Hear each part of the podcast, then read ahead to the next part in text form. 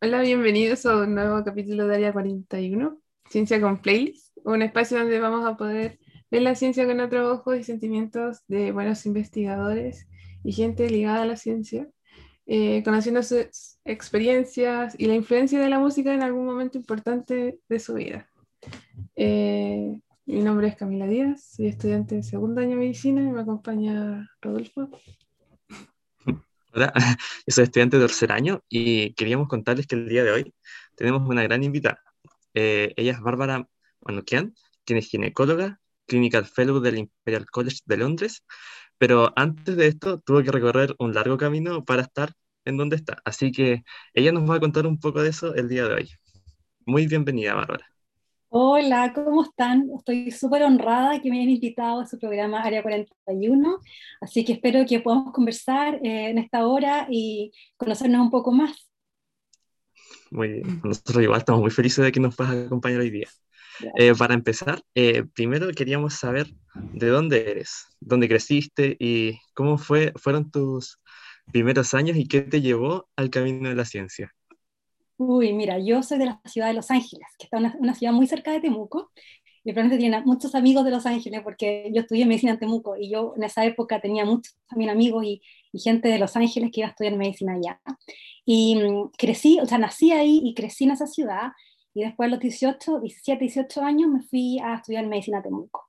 ¿Y mm, qué me llevó a estudiar medicina? Eh, me llevó, yo creo que eh, cuando estaba en el colegio era como esa área especial por la, por la biología, pero también esa mezcla entre biología y, y, un poco comunicación, porque para ser médico no solamente es que te guste la biología, el laboratorio, cómo funciona el cuerpo humano, sino también tener la habilidad de, mm, de, de comunicar, de hablar con pacientes, de, de, de dar noticias, de, e, eso encuentro que también era súper importante. Entonces tenía como, como esa cosa de, de, tener como que la medicina a fondo cumplía ese, esa, como esa mezcla de, de, habilidades que yo sentía que tenía.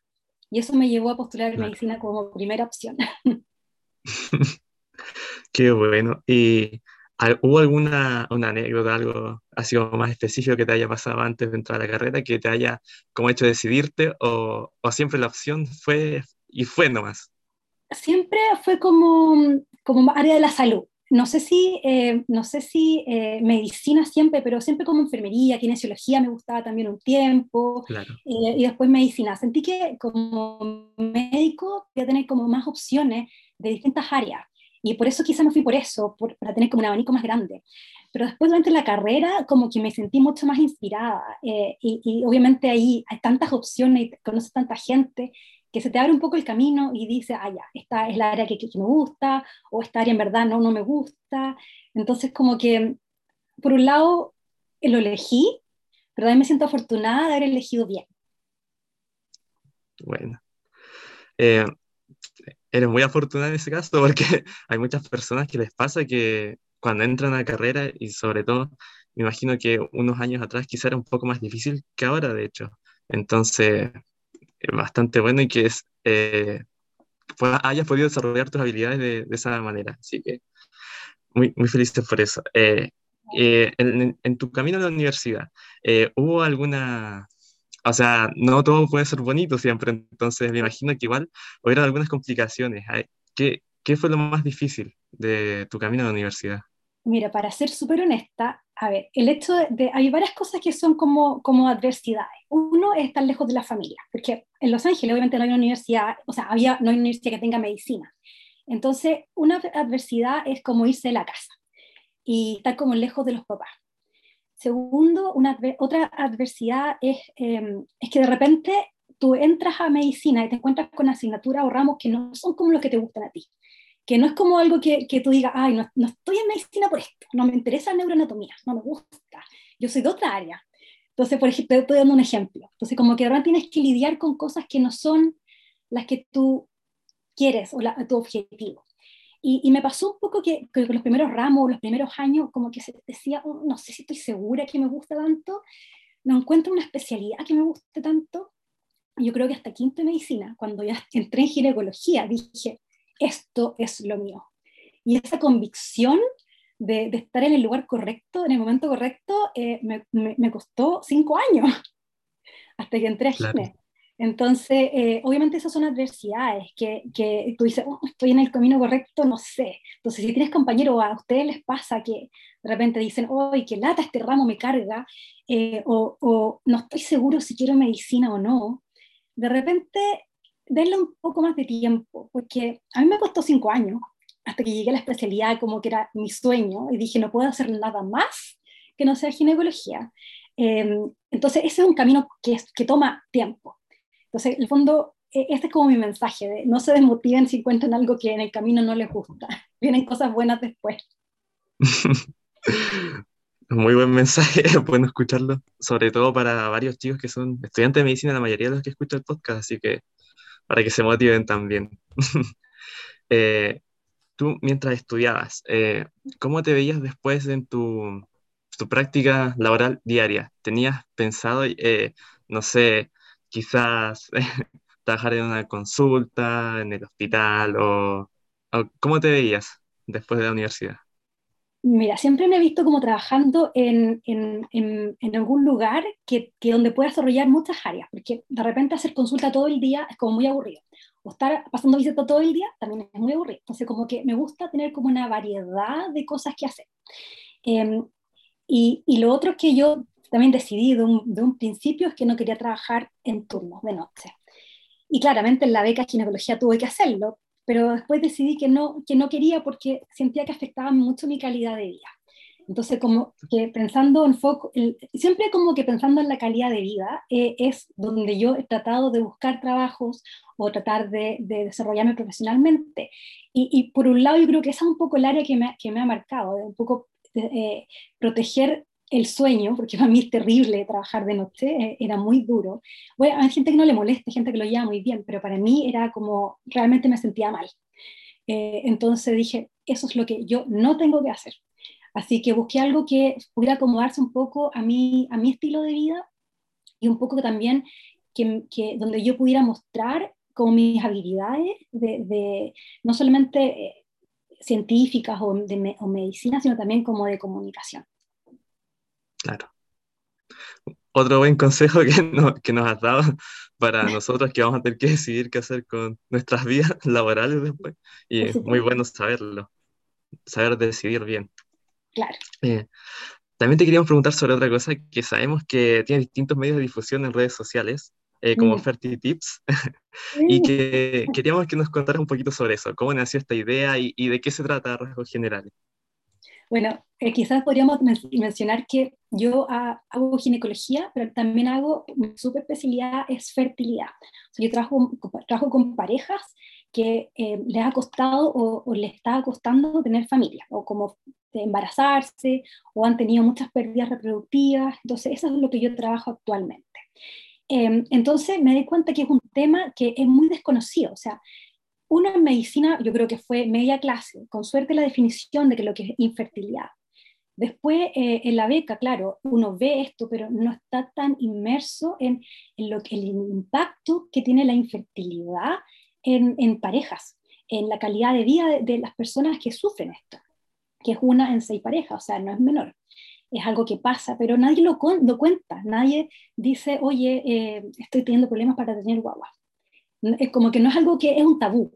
Entonces, esa es la idea de, de, por qué FertiTips lo creé, porque sentía que quizás en inglés, como ahora estoy en un, país donde hablamos inglés y todas las redes sociales hablan de infertilidad, vi que en, que en español, no solamente en España, sino que eh, en Latinoamérica, en, o sea, en Sudamérica, no habían eh, redes sociales que mostraran la realidad de, este problema, que donde las personas podían decir, oye, eh, a mí me pasa esto y no sé si es normal, me siento que soy una falla y en verdad no soy. Entonces, la idea de FertiTips es visibilizar los problemas de fertilidad y, y, dar, y, darles a, al resto, a las mujeres o a las parejas que pasan por esto un mensaje de que no están solas, de que hay más gente que pasa por este problema y que, y que pueden hacer redes y pueden hacer eh, contactos a través de las redes sociales o, pueden visibilizar sus problemas y ayuda mucho, ayuda mucho a enfrentar em, este, este, este, es una situación bastante dura, eh, afecta la calidad de vida, afecta a las parejas emocionalmente, físicamente, económicamente, porque los tratamientos son muy caros. Em, entonces, es una forma de, de, mostrar esta realidad que, que para muchos es, es tabú. Muy linda tu iniciativa, de verdad, y bastante ¿cómo decirlo?, valiosa, porque la verdad yo desconocía esos datos de, que igual es no, es no, menor la cantidad de parejas que, que tienen problemas para tener hijos, entonces bastante bueno y valioso para todas esas personas que se sientan acompañadas. Muy, muy linda tu iniciativa. Ah, gracias. gracias. Ahora vamos a pasar a la siguiente sección. Ahí la Cami nos va a contar. Ya. Bueno, Bárbara nos eh, dio a escoger dos canciones y eh, nosotros escogimos Magia de Gustavo Cerati y ella nos contará después eh, por qué esta canción la marcó y es importante para ella.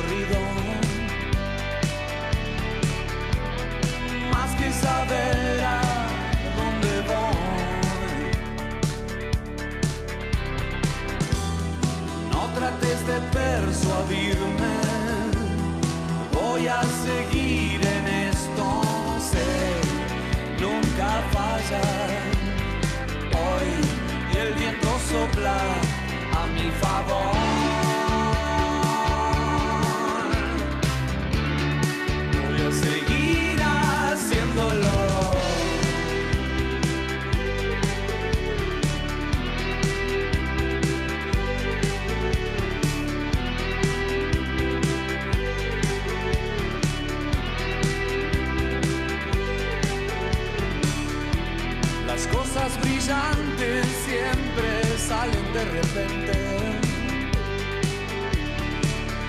Como la geometría de una flor.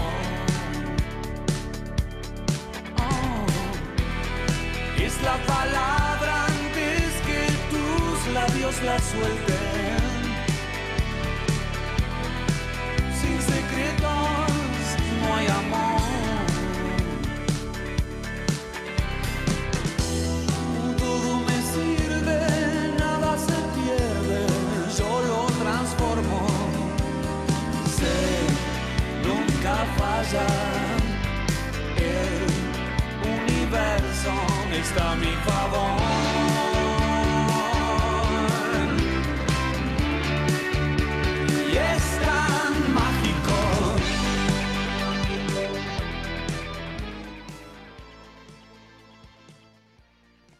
Dejar la canción un poco de fondo. Una canción. Eh, es magia de Gustavo Cerati para los que quieran buscarlo después. Em, bueno, quería preguntarte por qué esta canción fue importante para ti. Bueno, eh, bueno, para empezar, Gustavo Cerati es como mi artista favorito de toda la vida. Yo crecí con Soda Stereo, crecí con Gustavo Cerati, y cuando escuché esta canción en el año 2009, fue como, oh, esta es mi canción, es como mi himno. y, y, de qué habla la canción? La canción habla de, de que tienes que eh, confiar en ti, en tu instinto, que el mundo va a conspirar a tu favor, que todo lo que tú sueñes Em, lo puedes lograr, que es fondo es creer y crear. Y, un poco, ¿por qué me marcó? Porque en ese tiempo yo estaba diciendo, ah, eh, me quiero ir a Londres, eh, sí, quiero ir a, Londres a hacer esto. Oye, pero ¿por qué te vas a Londres? No, no te vayas a Londres, eso es muy difícil, eso quédate acá en Chile. Pero yo seguí, yo persistí y, no escuché a esa gente y, a pesar de los obstáculos que uno puede tener, que la, la, la vida tiene obstáculos, yo seguí con esto y, y fue como lo hice. Y, y, el fondo, ah, la canción habla de eso, de, de, tal vez a veces me pierdo en el camino, pero me guía la intuición. O sea, tú tienes que seguir tu intuición y decir, esto es lo que yo quiero hacer. Y, y que a pesar de que, la, de que la, la, gente te diga, oye, no, no lo hagas, todo va a conspirar a tu favor si es lo que tú realmente quieres hacer. Sí, inspirador. eh, no, sí. eh, ¿Y por qué Londres? Eh, ¿Por qué te fuiste a Londres o qué? Eh, porque cuando decidí que quería trabajar en, eh, en fertilidad, dije, ¿qué países son los países donde esto fue creado, fue en el fondo más desarrollado más? Y, y la primera bebé que eh, nacida gracias a fertilización in vitro fue acá en el Reino Unido hace 40, casi 43 años atrás. Entonces dije, quiero irme al país de, donde eh, esto fue creado, qué mejor que formarse en ese país. Y, y, en el hospital donde estoy eh, formándome ahora, que es parte del Imperial College, eh, que se llama Hammersmith Hospital, es el hospital donde el diagnóstico genético preimplantacional, que es la, el test que se le hace a los embriones, a los embriones en el laboratorio, se les hace un, una, un testeo de las células para saber si tienen algún problema genético o si son, o son cromosómicamente normales. Entonces, eso fue creado en mi hospital. Eh, donde yo estoy formándome. Entonces, como que orgullo formarme en ese hospital donde ha pasado tantas cosas, donde muchas familias, gracias a estas técnicas, han podido ser padres. Entonces decidí Londres, aparte que la ciudad es maravillosa y me encanta, pero por, por ese hecho, por el hecho de que, de que, de que la, la fertilidad o, o, es, o, la fertilización in vitro en este caso fue, fue creada o fue desarrollada mucho más en este país aparte, sorry, las regulaciones que tiene este país en, en, en, técnicas de reproducción asistida es mucho más avanzada que cualquier otro país. Entonces, estudiar y trabajar en un país donde hay regulación en el tema eh, cambia totalmente, eh, cambió totalmente mi, mi, mi, decisión de por qué irme para acá. Yo acá en eso de, como estudiante quizá de medicina, ya en la beca eh, leíste sobre la fertilización in vitro, no sé, un montón de papers y llegar ahí como en esos lugares que mencionaban debe ser, no sé, sí, es como sí, es como emocionante. Pero eso es, es, depende de usted, o sea, ustedes buscan, no sé, el área que a ustedes les apasiona. Al fondo, yo creo que, que la clave eh, es encontrar eso que a ustedes realmente les apasiona hacer. Y, y, y nada, darle con eso. Bueno, eh, esta, este podcast, el capítulo de hoy se llama eh, La vida desde el laboratorio, por lo mismo, porque vamos a tocar el tema de la fertilización in vitro eh, y cómo se está llevando actualmente. Eh, para eso le doy el pase a Rodo, para que en la siguiente sección. Ya, sí. Ahora vamos a hablar como de tus grandes investigaciones eh, y primero, eh, cuéntanos como ahora, sí con un poquito más de detalle, así, tampoco tan avanzado, eh, ¿qué estás haciendo ahora, en este momento? A ver, académicamente. Sí. Ah, ya, estoy haciendo. Estoy, mira, eh, académicamente sigo trabajando en el hospital donde, eh, donde me estoy formando, básicamente, porque el fellow acá es como un trabajo. En el fondo, eh, no es que tu especialidad em, dure tres años como dura en Chile o dos años, eh, sino que es lo que tú te demores en lograr los objetivos, que es como lo que, lo que cambia un poco de la formación que tenemos acá en el Reino Unido. Eh, entonces, con, con, tal que tú llenes o, o, cumplas logbook que tienes que llenar, tú ya estás acreditado como, como especialista. Eh, yo sigo eh, siendo el fellow, a pesar de que ya completé como mi, mi formación, o sea, fully trained, se puede decir. y ahora estoy en el proceso de buscar trabajos en, otro, en otros hospitales porque creo también es importante no solamente quedarse con la experiencia del hospital donde yo estoy, sino también ver cómo otros hospitales lo hacen, porque cada, cada clínica de fertilidad, cada hospital, cada laboratorio tiene protocolos distintos, tiene técnicas distintas, entonces creo que trabajar en otro lugar abre, más abre también tu mente y decir, eh, eh, oye, ya, oye, eh, me gustaba como lo hacíamos en este hospital, pero esta clínica tiene, no sé, algo distinto que me gusta más. Eh, o ver, oh, los resultados aquí han resultado mejor con esta técnica. Entonces, como que siento que en mi carrera profesional ahora tengo que buscar eh, otros lugares donde pueda aprender otras, otras cosas nuevas. Como que cuando tú sientes que estás tocando techo en un lugar, es momento como de, de moverse. Claro. Estoy en ese proceso de buscar eh, dónde voy a empezar a, a trabajar ahora a fin de año qué bacán. que a, como que pudiste cumplir tu sueño y además ya estás como en, un nivel que, que, quieres seguir aún más, eh, aprender lo más posible, entonces muy inspirador. Nunca, nunca he terminado de aprender, Rodolfo, es como que la medicina cambia tan rápido, especialmente este campo, porque es un campo relativamente nuevo, o sea, la, piensa que la, primera recién nacida tiene 43 años, es joven, es joven, entonces eh, eh, hay un montón de cosas y hay, tantas cosas que no sabemos. Y, y, por eso estas técnicas no son 100%, porque hay cosas que no podemos manejar. Entonces, descubrir qué es lo que hay que cambiar para que esto funcione eh, es como el, desafío. Claro. Y sobre eso mismo te iba a preguntar, a futuro, ¿en qué te gustaría seguir investigando? Si ahora, como dices, hay cosas desconocidas aún, eh, ¿te gustaría enfocarte ahí o a algún otro, alguna otra área o dentro del mismo tema? ¿Qué te gustaría hacer a futuro? Hay dos cosas que me gustan mucho. A ver, por un lado es la, parte eh, clínica o, de investigar un poco por qué algunos tratamientos fallan. ¿Por qué si yo transfiero, por ejemplo, un embrión que es súper top, ese embrión no se va a implantar? Eh, ¿Por qué eso, eso va a fallar? Eso es como algo que, que, uno, que es como el desafío más importante que los clínicos tenemos por ahora. Y también otro desafío de los clínicos son las mujeres que, que no responden bien a los tratamientos que, de fertilidad que nosotros usamos como, como, como, comúnmente. Porque hay ciertas mujeres que no responden tan bien. Entonces esos son como los dos clínicamente, los desafíos como más clínicos que tenemos en la actualidad. Pero también al mismo tiempo yo, yo tengo un cierto interés en, en desarrollar mucho más la parte de apoyo a pacientes, porque siento que a ver, hay muchas psicólogas o psicólogos que se dedican a apoyar pacientes de fertilidad, pero como dije al principio, esta es un área que está súper falente y siento que, que, las parejas se ven tan, eh, se ven tan como estresadas en este momento, no solamente cuando están buscando el, embarazo, sino después cuando se enfrentan a que, al tratamiento de fertilidad o después cuando el tratamiento de fertilidad falla.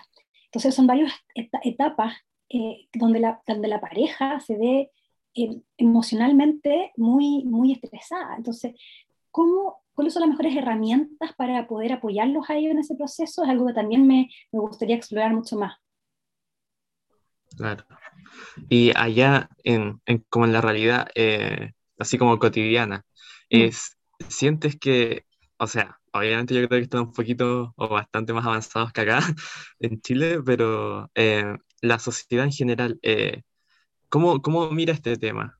Porque, o sea, acá es muy desconocido y supongo que allá quizás hay un abordaje más interdisciplinario o, no sé, o la misma salud pública. ¿Cómo, cómo es todo eso allá? Eso es lo que decir. La clave que acá es em, la, los artes, los tratamientos de fertilidad son financiados por el Sistema Público de Salud, que es el NHS. Entonces, esa, en Chile también hay, hay eh, financiamiento por el sistema público, pero son, los, los, cupos son mucho más limitados. Y están solamente limitados a un hospital público, que está en Santiago. Eh, entonces, la lista de espera que ellos tienen es un poco más larga. Eso es otro tema. Y, y, y la diferencia de acá es que acá el sistema público de salud financia los tratamientos de fertilidad para pacientes o para parejas que cumplan con criterios de inclusión. Entonces, eh, esa es la diferencia, que para mí formarme acá, donde yo estoy en un hospital que tiene, no sé, mil o mil quinientas parejas al año, comparado con una clínica en Chile que, no sé, yo nunca trabajé en fertilidad en Chile, pero sé que los números son mucho menores. Eh, es una diferencia bastante, bastante grande para empezar. Los números ya son una diferencia. Ahora, en cuanto a la sociedad, eh, yo acá empecé a trabajar mucho con parejas del mismo sexo, o sea, parejas eh, lesbianas o parejas gay que quieren ser padres, que eso para mí también fue algo súper novedoso porque en Chile, si bien ahora hay un poco más de, visibilización de la fertilidad en la comunidad LGTBI, en esta época cuando yo, cuando yo trabajaba en Chile o cuando yo estudiaba medicina en Temuco, no, no había eso. Entonces, para mí fue totalmente nuevo. Y lo otro que yo hago acá mucho es preservación de fertilidad. ¿Y qué, quiero decir con eso? Quiero decir, es preservar la fertilidad, o guardar ovocitos o óvulos de mujeres que, por tres razones. Una, mujeres que eh, quieren postergar su maternidad porque, por razones sociales. Por ejemplo, porque quiero ir a estudiar un posgrado en Londres y no voy a ser madre en los siguientes cinco años. Quizás es bueno que, que guarde ciertos óvulos porque como tú sabes o como tú vas a estudiar cuando pases por ginecología, los, los, óvulos de la mujer van disminuyendo a medida que, que pasan los años.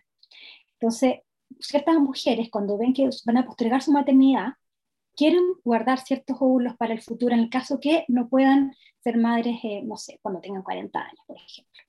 Después, para mujeres que van a someterse a quimioterapia o radioterapia por algún cáncer. O sea, mujeres que, por ejemplo, les diagnosticaron un cáncer de mama a los 35 años, van a tener quimioterapia.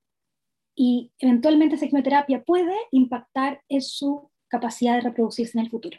Entonces, los oncólogos antes de, someterlas a, una quimioterapia, a un tratamiento que es mucho más agresivo, eh, las, derivan a nosotros, nosotros las hacemos un, un, tratamiento de, preservación de fertilidad antes de su quimioterapia. Entonces ellos pueden guardar ciertos ovocitos o embriones, eh, según lo que ellas prefieran, eh, para el futuro.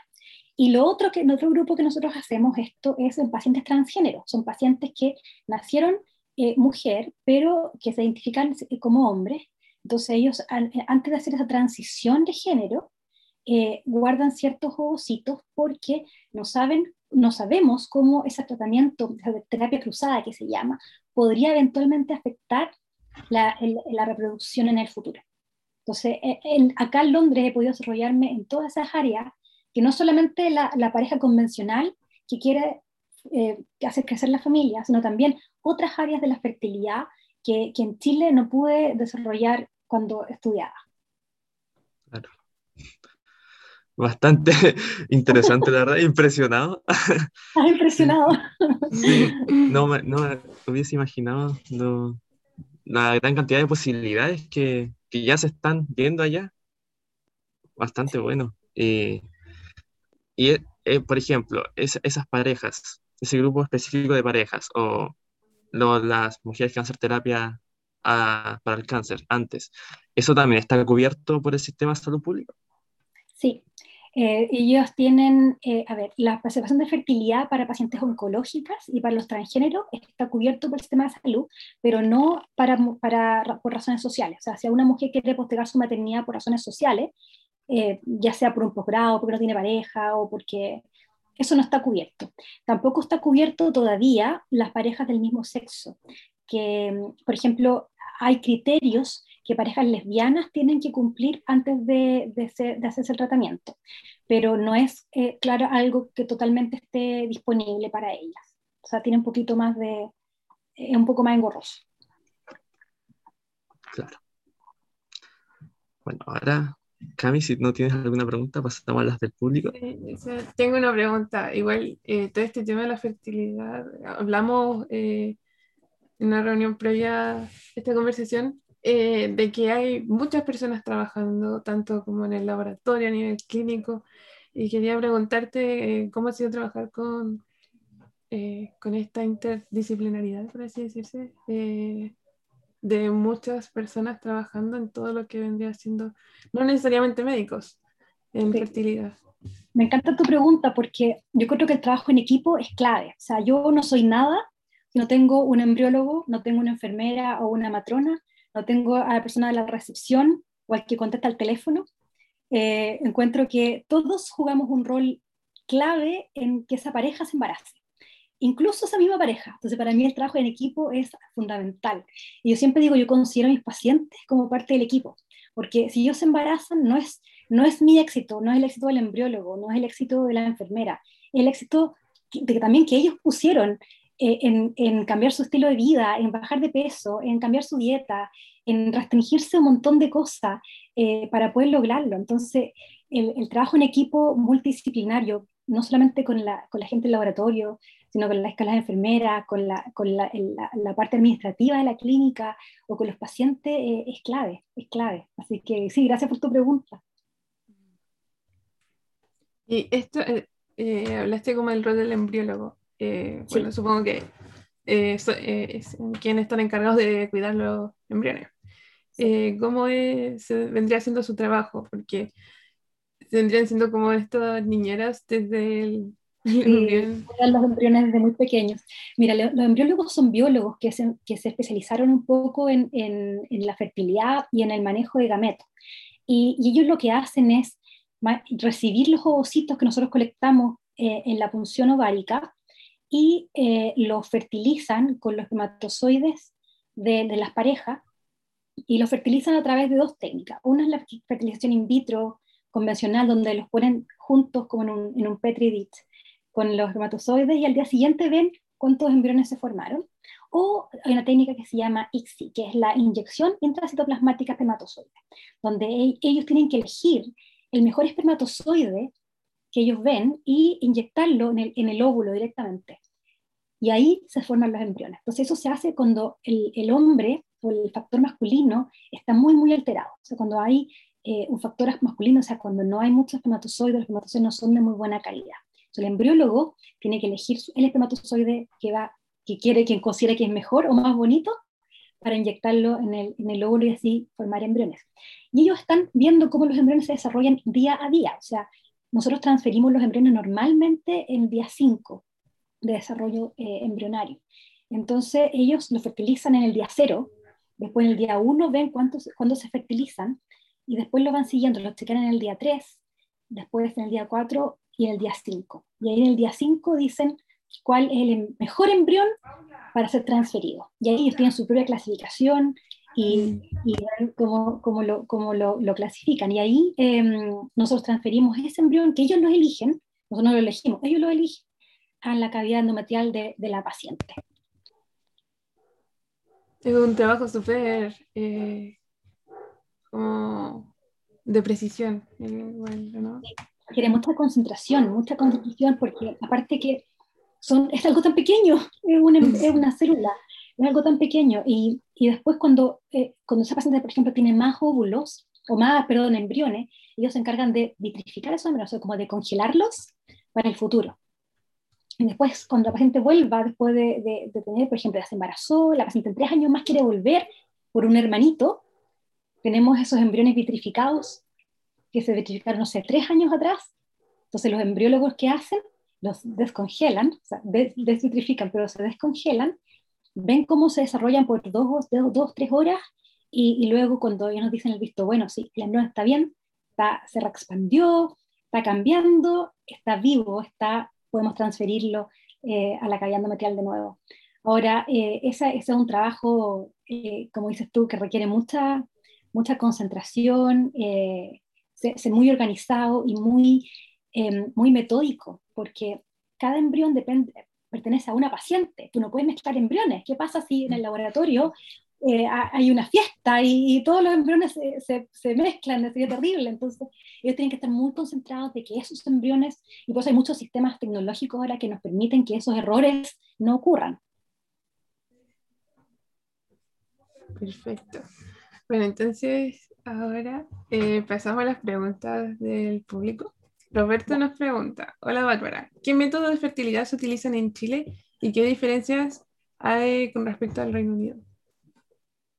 Yo diría que son los mismos métodos, porque los métodos son convencionales para, para, todo lo, para todos los países. Entonces definimos, definimos los métodos como métodos de alta complejidad o de baja complejidad.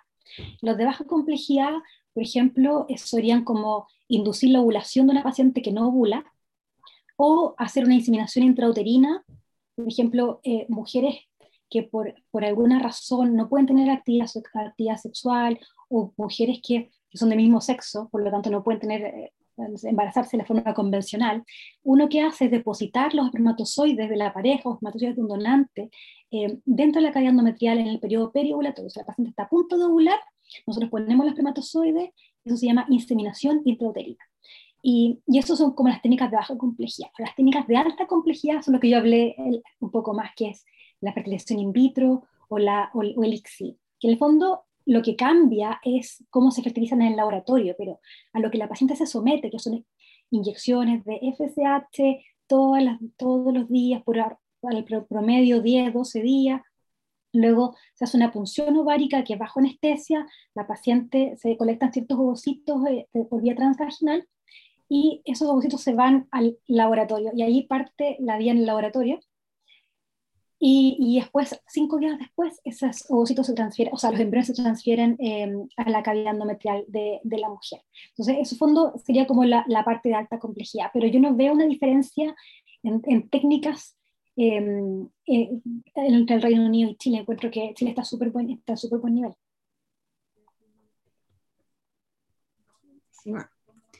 Eh, Paula Stevens nos pregunta, hola, ¿desde qué edad recomiendas en mujeres que no planean inmediatamente ser madres congelar óvulos?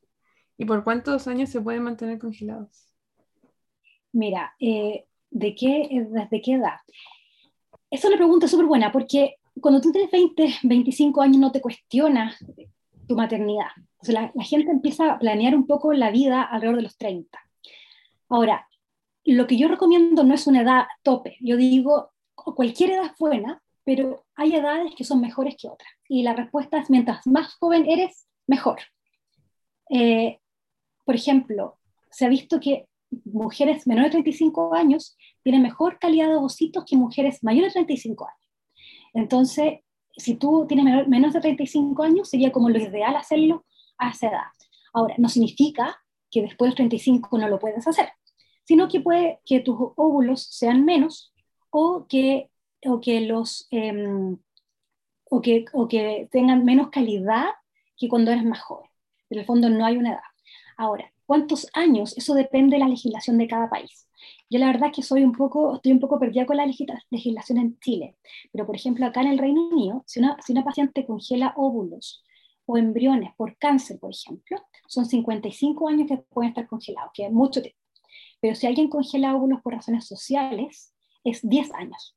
Entonces, si alguien los congela, por ejemplo, cuando tiene 35 años, lo puede tener congelado hasta que tiene 45 años, que es una edad donde tú ya vas a decidir si quieres ser madre o no. No sé si contesté la pregunta. Sí. Ah, y eh, bueno, pregunta también, eh, ¿esos embriones al estar congelados sufren cambios a nivel genético? Por ejemplo, mayor predisposición a leucemia. No, no, no. No hay cambios genéticos en el embrión, al menos lo que, de los estudios que hay disponibles, no, no habría cambios ni, riesgo de leucemia en el embrión. Em, así que no, no, creo que no es una... No. Están, están congelados, no pasa nada. Yo, yo quiero hacer una pregunta que me surgió igual. A nivel de tecnología, la diferencia, o sea, han ido evolucionando mucho ya la tecnología para estas Mm. técnicas. ¿Hay una diferencia muy grande entre Reino Unido y Chile?